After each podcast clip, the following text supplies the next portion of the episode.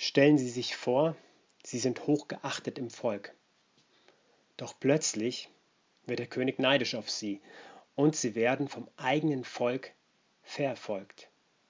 Sie sollen getötet werden. Wie fühlen Sie sich? So ging es David. Er flüchtete ins Ausland. Dort wird er von seinen Feinden erkannt und gefangen genommen. Aus dieser unsicheren Lage heraus kommt das Bibelwort für heute. Psalm 56, Vers 4. Wenn ich mich fürchte, vertraue ich auf dich.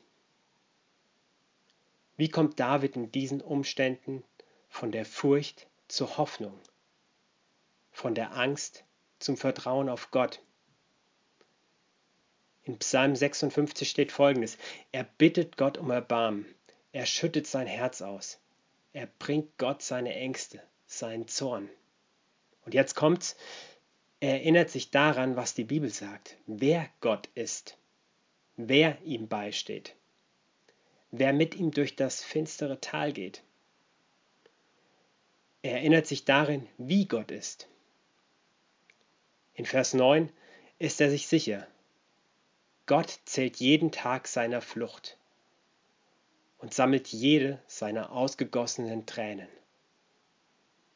Das hilft David von der Furcht zur Hoffnung. Die aktuellen Umstände sind für viele Menschen schwer. Ich wünsche Ihnen, dass Sie mit Gottes Hilfe ähnliche Erfahrungen machen. Vielleicht können auch Sie täglich neu diesen Weg von der Furcht zur Hoffnung gehen. Gott segne Sie.